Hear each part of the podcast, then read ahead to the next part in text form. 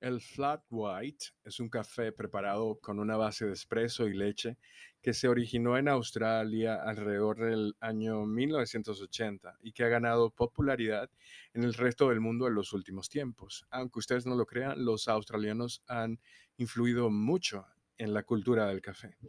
Flat white sigue siendo una de las bebidas más populares allá en Australia y se prepara de la misma manera en todo el país. El flat white fue creado para gente que quería la experiencia de un café cremoso sin tanta espuma sobre su taza. El flat white es un característico café que tiene espuma de 0.5 centímetros de espesor en la parte superior.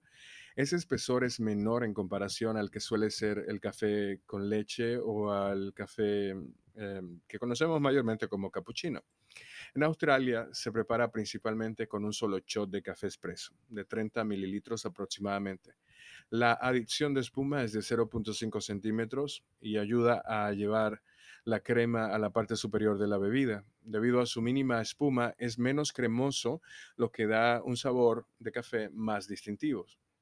El número de pedidos por esta bebida ha aumentado notablemente en el último año en Reino Unido, Estados Unidos y en Alemania.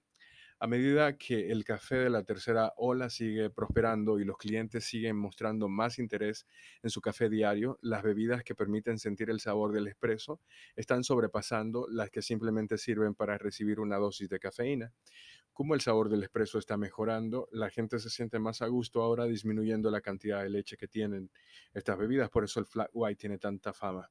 La diferencia entre un latte, un cappuccino y un flat white es mínima y muchos lugares te servirían un cappuccino o un latte en lugar de un flat white. Esencialmente, estas bebidas son solo espresso, leche y espuma.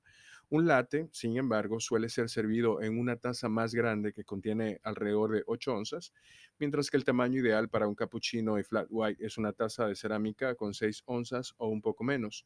El cappuccino, esto lo hemos hablado, tiene más volumen de espuma de leche y esto ayuda a que se perciba más suave en la boca. El cappuccino y el latte pueden ser preparados con uno o dos shots de espresso, mientras que el flat white tradicionalmente se sirve con dos. Algunos australianos optan por solo un shot. Y hay algunos baristas que aseguran que tiene que ser un ristretto doble, ofreciendo así un sabor más concentrado que un espresso. Para preparar un flat white necesitaremos un shot de espresso y leche de textura ligera que se puede lograr con una máquina espresso o alternativamente se puede hacer con una máquina de espresso manual y un espumador de leche. Si hablamos del flat white australiano, vamos a necesitar una taza de 6 onzas eh, si se trata de café para llevar, probablemente queramos dejar un espacio en la parte superior para que la bebida pueda enfriarse un poco en el camino a la boca. Así que la taza sería de 8 onzas el vaso. Vamos a necesitar para ese flat white un shot de espresso. Puede ser un shot de espresso de 30 mililitros. Esto sería obviamente un doble espresso en el lenguaje tradicional, en el lenguaje formal de los baristas. 30 eh, mililitros de espresso por taza generalmente se logran con 16, 23 gramos de café, aproximadamente en ese rango. Vamos a necesitar 180 a 200 mililitros de leche texturizada con 0.5 de espuma. Esto se puede lograr agregando menos aire cuando se hace la texturización de la leche. La temperatura debe andar por los 60 a 65 grados Celsius. Esto obviamente va a depender de varios factores, pero sería lo ideal servirlo por esa temperatura. Se vierte desde una altura de 10 a 15 centímetros desde la taza para asegurar que se retenga la crema y que no entre demasiada espuma en la taza.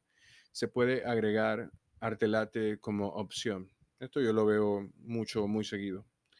La, la, taza idealmente de este tipo de café debería ser redonda. Yo recomiendo cerámica que esté previamente precalentada con un pequeño plato. El hecho de que esté precalentada ayuda en realidad porque como la leche no se llevó a un punto de texturización demasiado espumosa, probablemente tampoco se haya calentado demasiado. Y para evitar que las personas perciban la bebida muy fría, la taza debería estar recalentada. Esto ayudaría a los sabores de este flat white.